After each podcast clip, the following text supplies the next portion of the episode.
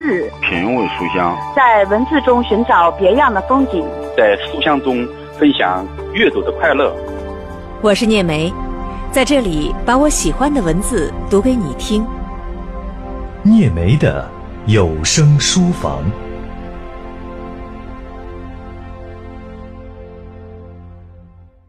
这里是中波幺零五三调频九十一点四江苏文艺台，中波幺二零六江苏故事广播，每周一到周六晚上九点半为您准时播出的聂梅的有声书房。大家好，我是聂梅。每晚的这个时间，欢迎大家和我一起走进书房，一起来享受读书的乐趣。今天是星期六，那么在星期六这个时间当中呢，我们会给大家安排的栏目呢是。书人访谈，我们会在这样的一个时间当中，一起来聊一聊最近大家比较关注的一些新书啊，或者呢是请到一些作者来谈一谈自己的作品。本周有一个非常重要的文化事件，那就是知名的汉学家孔飞利先生呢，在二月十一号去世，而这条消息呢是在二月十五号，我们从另外一位汉学家的推特上。才知道的，所以在这个星期啊，我们在呃微信的朋友圈也好，或者是在微博上也好，或者是在一些图书网站上也好，都可以看到啊，孔飞利这个名字被刷屏了。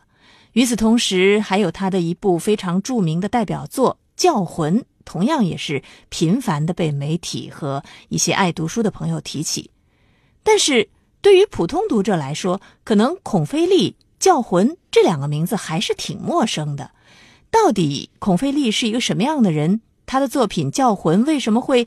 被这么多的媒体频繁的提起？而且这样一部历史学的专著是在中国呢一而再、再而三的再版。最近的一次再版呢是二零一三年。我们在本周的节目当中啊，也为大家。简单的介绍了《教魂》这本书和孔飞利先生这样的一位汉学家，但我想可能还是有一些朋友有点不明所以，所以在今天呢，我又再一次的请到我的同事张岩，啊，他也是一位资深的这个读书人，而且呢对历史呢相当的了解，那我们一起来聊一聊关于《教魂》这样的一个历史事件，还有它背后的玄机，一起走进今天的书人访谈。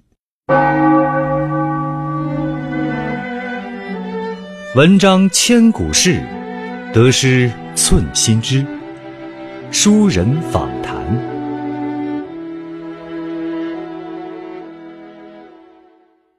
好，首先有请张岩。大家好，我是张岩，其实是老相识啊，跟聂老师也是老搭档。嗯、对，但是这个新铺子是第一次来，对吧？啊，对，书房是第一 次。书房的这个、嗯、去年是新书快读，今年呢，嗯、嗯这个老铺子装修了一下，变成了聂梅的有声书房啊。欢迎张岩到我的书房来做客。谢谢，谢谢。嗯呃，今天聊的这个主题呢，我个人也是其实特别有兴趣。嗯，呃，因为这本书呢也是闻名许久。呃，他讲述的这个故事呢，其实也特别有意思。对于我们中国人来讲呢，又不陌生。但是呢，咱们这位孔大师呢，又是从一个全新的视角进行了阐释，让我们从这一个你不陌生的这个事件身上看出来一个新意。我觉得从这点上来讲，这本书就是很值得一读。对，实际上我们在这一星期当中啊，看到各种各样的这个文章啊，纪念孔飞利的啊、呃、文章当中就介绍了，说孔飞利这样的一位汉学家，他之所以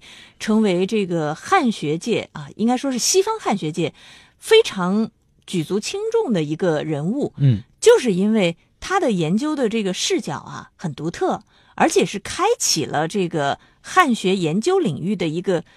新的方向，嗯啊，在他以前，呃，也就是说，他写的几本书，他他的作品并不多，但是每出一本都是相当的重量级。比如说这本《教魂》，嗯，在这之前，西方汉学界对于中国这个清王朝的衰落、中华帝国的衰落的这个研究呢，一般都是以这个啊外敌入侵，然后中华就去被动的应对。是这样的一个研究的方向，就是你打不过人家，然后被消灭了啊，就只是这样的、这个、逻辑非常清楚，呃，就是都是外 因，对对对，啊可以这么讲。而他呢，就从一些看似很不引人注意的一些事件去进行分析，去入手，然后这个得出一个结论，或者说是一个研究的方向，就是嗯实际上这个中华帝国呀，在乾隆年间那个时候就已经内部出现了很多的问题。对，呃，内部出问题，然后当外敌入侵的时候，那你当然就打不过了。所以这嗯就开启了一个新的研究方向，树立了他自己在汉学领域的一个大师级的地位。嗯，其中一个非常重要的事件就是我们今天要说的教魂。教魂就是书名啊，大家也中国人会非常熟悉了，啊嗯因为乡村流行了许久许久，教魂嘛。其实“教魂”这个在呃如果是作为一个书名，有些人可能熟悉，有些人可能不知道。但是嗯作为民间的一种，嗯，我我不民知间道迷应该信叫吧什么迷信啊，嗯或者叫风俗啊，可能人人人都听说过。这个东可西呢能方法不太一样是这样，就是孔大师的这本书啊，他的这个研究方向是非常独特的，咱们刚刚讲了，嗯但他讲的这个故事是说载体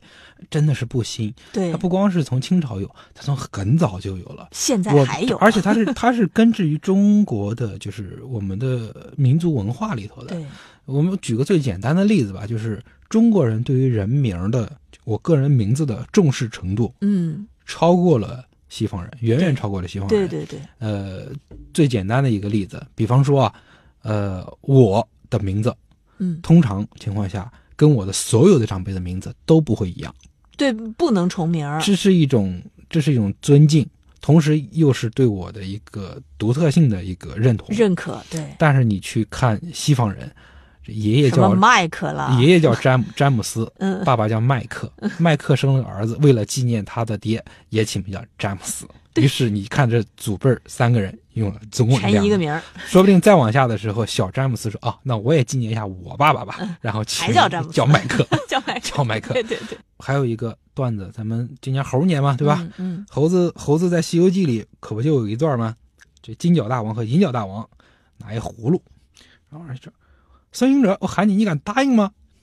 你打哎，biu 一下就被吸到葫芦里去了，嗯对吧？哎，凭什么喊名字就要被吸进去啊？这实际上就是我刚才讲的那种，就是我一旦知道你的名字，那我就对你有把控。嗯，为什么知道你的名字，我就能对你有把控呢？生辰八字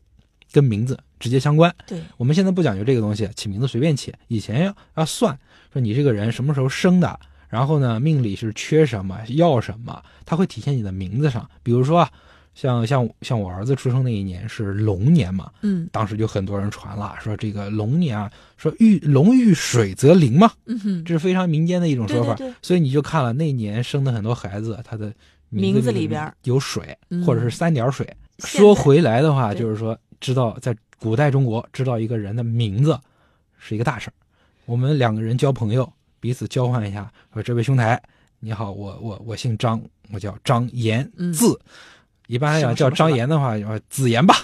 啊，诸如此类的啊诸。如此类的，这个这个交换，那不是随随便便的啊，那我换个名帖，我非常嗯重视你，对，那你就觉得我主动，我抱上家门，嗯那是我是对你的尊重。嗯我们俩人换了名帖了，就是换了这个东西了。所以呢，名字是包含了很多东西在里头。对，所以叫魂呢，咱们说回来，怎么叫魂就是这样。你你你某某小孩儿，这是孔大师在书里记载的啊，嗯说某某小孩儿刚刚过世，他的父母想做一个法事，怎么做呢？就只要把小孩儿的名字给记下来就行了。说狗剩儿，你在吗？啊、这个弄他一些生前的衣物啊，嗯诸如此类的这些东西，哎，就能把这个刚刚逝去的这个孩子的灵魂给叫回来，然后做一场法事，超度一下他，早早投胎，哎，到一个好人家去。那嗯，其中的关键就是他的名字对，才能叫魂。这个就是我们经常会听说的民间的这种叫魂的方法。对，当然还有有各种各样不同的方式啊，嗯这是一种，也有其他的，就是有的时候是。比如说像你说的，这小孩儿刚去世，或者是有的是老人啊，嗯也有的是说，比如说一个小孩儿他突然间昏厥了或者怎么样，嗯，说是被什么鬼魂附体了之就类有的。有可能会被人害。嗯，害人的方式依然是通过，比如说你身上的衣衣物啊，拿了你的头发啊，嗯甚至于最简单的，还是刚才说的，知道你的名字我就能害你，哎，把你名字写到 纸片上，然后拿那个小针打戳火一针下戳， 戳一下，我戳一下那个纸人肚子，对然后你肚子就疼。嗯，就是这是我说嘛，这是一种民间的迷信对，啊，就是通过这种方式害你。所以这个就是我们通常在民间流传的所谓的教魂。对那么具体到这本书当中写到的乾隆年间的这个教魂事件，嗯，这个啊，我们还先得要给大家来讲一讲当时到底发生了什么事儿。这故事其实它开始呢非常好玩儿，几个和尚啊，他其实是其实是乞讨，嗯因为那和尚他不是正规的和尚，你用化缘来形容他呢，就好像跟当时的规定是不符的，因为当时规定很清楚，你作为和尚你是要有清晰的师承和要要被官府批准，呃嗯，就是说白了要有执照，说白了，那就有点像是假和尚真乞丐。呃，对对对，然后呢，他就在村儿里头看到一小孩儿，然后那小孩儿呢认识他，好像是讨饭的钵上还是什么上面的字儿，然后他他就感慨说：“哟，这位小官人，你识的字，嗯说不知道你叫什么名字，啊，说你将来以日后是一定是会发达的啊，会高中举人、中进士的。”其实是个讨饭的人的吉利话，对对想对，期期望着人家父母给点钱，没想到呢，这个呃父母知道之后大为惊恐，嗯，追上来把这几个。和假尚假所和谓尚就和尚，抓起来。嗯，这个因为当时的宗族力量是非常强大，你嗯进了我们村儿，你还不是任由我们摆布吗嗯？对，说你们想干什么？你要问我孩子的名名字，嗯，你们这几个和尚有问题，你们是不是要害他？然后几句话就是一来二去说不清楚，到了官府里头，就给附会上了，就是说这就是教魂的邪术就是巫术，嗯巫，术。嗯然后这个一层层往上报，最后报到了乾隆皇帝那儿去，这事儿就闹大了，就传承了什么呢？当然不光是这一个事件，是几个事件在一起嗯对的，，有有几个因素啊，啊，大家记一下。第一，有和尚，和尚嘛向来会被认为有法术，嗯对吧？？很多和尚也号称自己有法术，嗯然后这次是被认为有法术，然后呢，剪辫子，剪辫子是从另外一个事儿来的，然后那个事儿呢，产生了一个就是剪辫子这么一个关键词儿，也一同被报到了乾隆皇帝那儿去。就咱们还得把这个剪辫子到底是怎么回事，大概的说一下剪，辫子，剪辫子这事儿就说起来很也是特别的特别乌龙，好我觉玩得，儿，嗯也是类似的情况，兄弟俩到这个叫也是来异地嘛，到到异地也是到村儿里去，然后也是跟当地人发生了一些小小的冲突，嗯，然后被当地人给抓起来。抓起来之后呢，就是其中一个呃这个被抓起来的人呢，就把自己的辫梢给咬下来了。因为清朝人，你知道他的对辫子盘盘一大堆，对辫梢咬下来了，说是这个呃，他是受人蛊惑，才进村儿想要怎么怎么怎么怎么地。嗯然后那衙役一听这就不得了，因为在清朝剪辫子是个大事儿，对，因为辫子哪对于哪哪起怕你碰一下，这个对于清朝皇帝来讲都是不得了对的大对事儿对。对对对，这然是一个后就这去辫子是有政治含义的，对，然后就去嗯找嘛，说是谁剪了他的辫子，其实没有人剪他的辫子，是他自己咬下来的自己。咬下来的，但是这些东西作为关键词到了乾隆那边，这就不得了了，和尚剪辫子巫术，啊，对，然后还是发生在这个乡村，然后关键还有一个就是你你你得有师承啊，对吧？谁教你的？对啊呀，然后你剪辫子又受谁指使意欲何为？这是不是有组织犯罪？嗯，然后弄到一起去，乾隆就就就就说了，当时好像大致是发生在山东，山东，山东巡抚好像叫傅尼汉报上去的，然后他就反过来说这事儿得好好查，这是个大事儿。这个事情最初起源是在浙江，嗯啊，然后呢，传传传传到了江苏、江浙、江浙山，东然后往北后来其实是到了蔓延到了全国。对全国，然后这事儿就越搞越大。嗯，和尚呢，他知道这几个关键词儿啊，就是乾隆皇帝是不能明说的。嗯，和尚是什么概念呢？和尚除了是我们刚才说的会点法术，然后和而且和尚有师承，他有组织，有寺庙，对吧？嗯有师兄弟，他有组织对嘛。另外一个就是明朝的皇帝可跟和尚是有密切的关系的。啊密切的关系哦，朱元璋号称是对啊做过和尚的，做过和尚的，然后呃这个呃他的孙子朱允文，谣传也是化妆成和尚逃走。逃。走的， 对，就诸如此类吧，就总归一句话，就反清复明。所以和尚，而且还剪辫子，对，反清复明。这个这个弄到一块儿就就是谋反了，对，但是乾隆不好明说，他就嗯说这是民间巫术。这个民间巫术那也得好好查就。得严治严查。然后呢，就是一来二去把其实是莫须有的一个事儿，给从乾隆那个角度他坐实，他说那这事儿肯定有。嗯，说你你你各地巡抚啊、知府啊，就得好好地总给我总督啊，有时候跟他回报说说回主子说这事儿是真没有，我就把我治下没有，然后就好死不死，隔壁的这个治治下的这个巡抚啊，他说我我查了啊，这这我我这儿有，然后他是从隔壁流窜过来的，然后就把就躺枪啊，就嗯躺枪、啊，就说哎说哎说你浙江不是说没有吗？那为什么人家江苏说有呢？对吧？嗯或者说这个山这东个说有啊，对，山东不是查出来了，说根儿在你们浙江呢，你这个而且还在你们杭州，杭州知府你是吃素的啊，诸如此类的这些事儿。那浙江巡抚说那就不敢没有了。对，就是说那就得抓呗，就是嗯反正撒开来衙役去抓，一级你你知道的，在那个情况下，他非常的，就是这个官僚集团啊，他的运作方式非常讨厌，你知道吧？老大说有，然后总督说有，巡抚说有，然后一级压到衙役，衙役得到的任务就很具体了。知县老爷说你去给我抓一个，大约叫张三的，一个会邪术的家伙，给我抓来。比方说咱们江宁县的知府老爷就是给他手下的衙役这么吩咐的，嗯于是这帮衙役就撒开来在江宁县转。请问叫张三，这人还能少了吗？太多了太多了。啊、呃某某张三今天正好上街买菜，对，其实呢，他只是上街买菜，对，他压根儿就既不会叫魂，说不定他也不是和尚，他啥也不是，他但啥也不是。可是你买菜的楼里一把剪刀，你为什么在楼里放个剪刀呢？而且你买菜你怎么买到了这个穷乡僻壤里？你说我走迷路，啊对不起，你是有问题，带过去两两顿棍子一打。你说我张三，我带剪刀是为了剪辫子，然后我我我还有个师傅，那个师傅是个和尚，和尚叫玉明，他的寺庙在哪哪哪哪哪儿。这些东西其实是诱供，甚至于有的屈名打成招，有的名字甚至于都是县大老爷现直接编的啊、他他他这样问：“你师傅是不是叫玉明啊？”“不是。”打三棍子下去之后，你是不是叫玉明？真不是。打十棍子，打完之后问是不是叫玉明？是。是于是他就往上报了，说我抓住张三了。然后这个这个人在我这儿，嗯、有很多情况是这往往就直接报这人受刑不过死掉了。但我的功绩在，就是我我江宁县的这个县道老爷，我活儿干了。我干了，活干这就是我的政绩。然后这个事儿一多，它不免就是整整个运作起来的话，就是官僚系统运作起来的话，就是再反馈到乾隆那边去，就让乾隆觉得他的第六感是对的，有人要反清复明，而且这事儿还非常的严重，这是有组织犯罪对，啊，就是按照现在时髦的话来说呢，就是恐 怖主义，恐怖分子嘛， 恐怖分啊，子。恐怖分子，但是这个事儿呢，就是滑稽就滑稽在这儿，这个整个从一开始其实就是个误会，它是个就是实际上有是了传特闻别的事情小的一个民间的那种民事冲突吧，算是民事矛盾吧，只能对算是，然后就闹成了政治事件，嗯最后弄成了全国性的一个很大的一个危机。但是最最终查来查去，查来查去，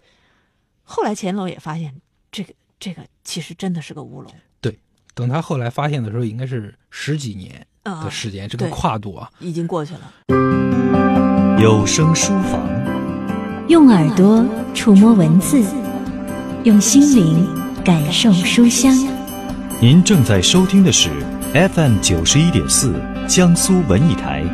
聂梅的有声书房。那我们就是把这些故事讲完之后，我们就就会就会反省，说怎么会这怎么样？会这样？因为叫魂这事儿呢，其实说起来它，它不是一个特别新的事儿，但是它确实是太过特殊。它发生在清朝，剪辫子加上叫魂，就是叫魂这事儿跟剪辫子连在一块儿连在一起，就会让身为异族统治者的满洲皇帝呢，他这个这个神经啊，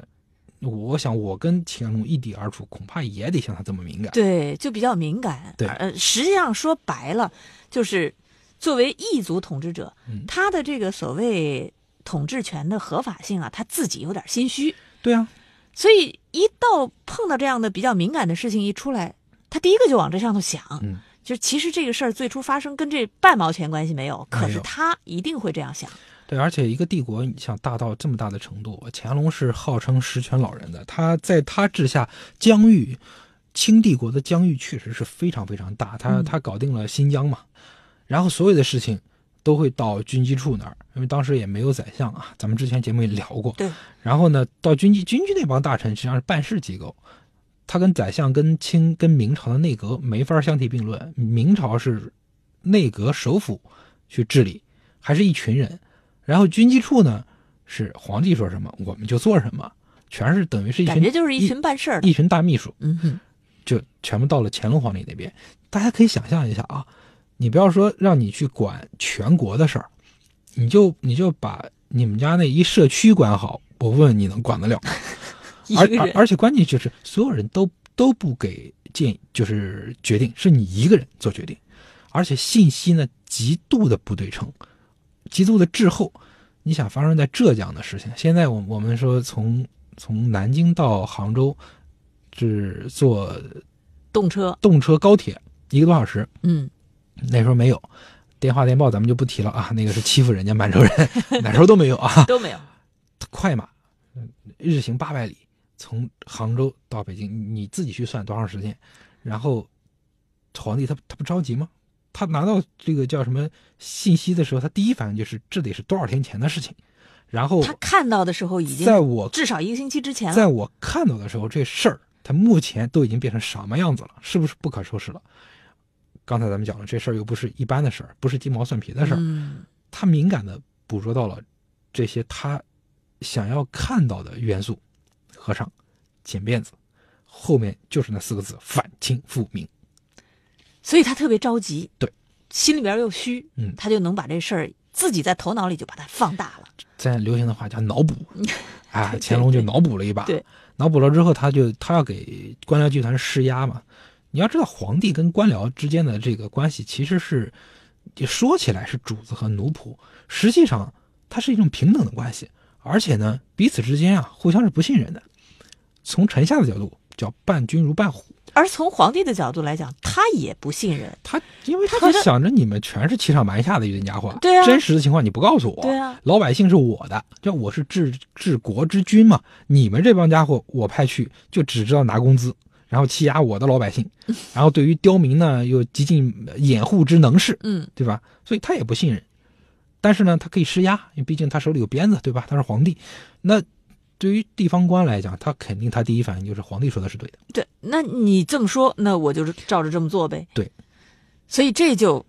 造成了这个乌龙事件最终发酵成这样的一个一个荒诞的一个局面。席卷全国全的国这么一个事儿对，到最后夸张到什么程度呢？就是各地都报，我们这儿剪辫子，我们这儿叫魂，嗯，我们这儿有组织，我们这儿反清复明，一查实全假的，全假的，甚至出现了什么样的情况？比如说我跟聂梅，我们我们我们关系不太好，这个我我是一男的，我留辫子啊，聂梅哪天突然就报官了，说哎，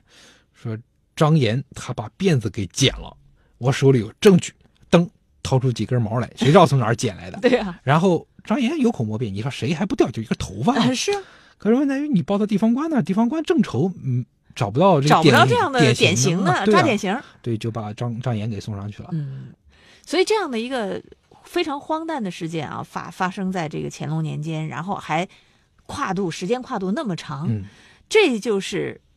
我觉得这本书这个它的作者孔飞利能够找到这么一个点，嗯去发现清王朝腐败的衰亡的那个根源的一个，我觉得非常独特的一个点。对，其实现在回过头来想想，的确如此。这么大一个国家，怎么会至于啊？说到乾隆年间的时候还是康乾盛世，可是等到过了两个皇帝就一击而溃啊，就被这个这个所谓外敌入侵就所以所一打以就败。其实你看到他的这个整个当时在乾隆年间，在一七五零年往后，嗯，大概一七六零年之间，就是这十年间，他应该说整个帝国还处于一个鼎盛阶段的时候，繁荣官僚昌盛，对繁荣昌盛，官僚体系、官僚集团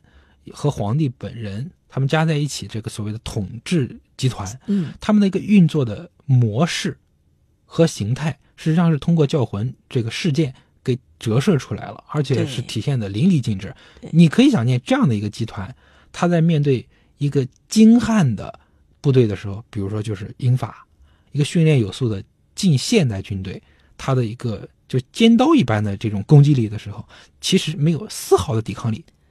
所以这个就是你一看以后就觉得特别一目了然。嗯而且这本书当中呢，我觉得呃有一段话我印象特别深刻啊，就是孔飞利在他这个书的序言当中讲到的。他说，实际上在历史前进的过程当中啊，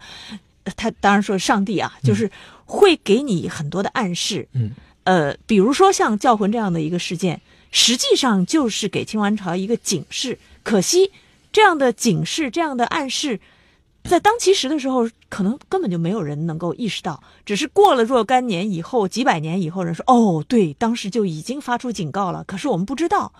他说：“我们现在所能做的就是啊，重新回过头去，找到这样的当时已经埋在那儿的那些个暗示。那么，看看我们现在的所处的这个时代，我们所处的这个国家，或者说我们周围有没有类似的这样的暗号，我们能不能识别出来？那我们在看。”这个几百年前的这样的一个历史事件的时候啊，有一种似曾相识的感觉。嗯，就是我们现在身处的这个时代，呃，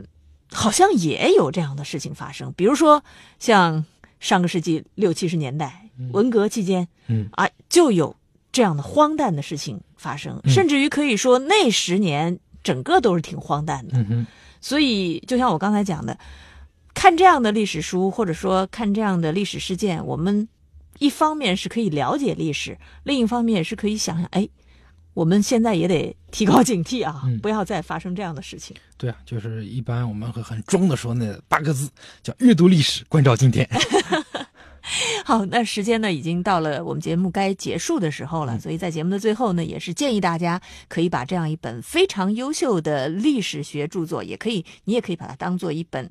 通俗读物，当成闲书来读吧。哎，对，去好好的读一读。嗯非常感谢张岩今天走进我的书房，感谢希聂望老师的邀请。 也希望下一次还能继续走进书房来聊天儿。好，嗯好，结束我们今天的聂梅的有声书房。稍后呢，是我们江苏故事广播和江苏文艺广播还有其他的精彩节目在等待着您。如果您想回听我的节目，欢迎大家登录江苏广播网三 w 点 v o j s 点 c n。我是聂梅，我们下次节目再见。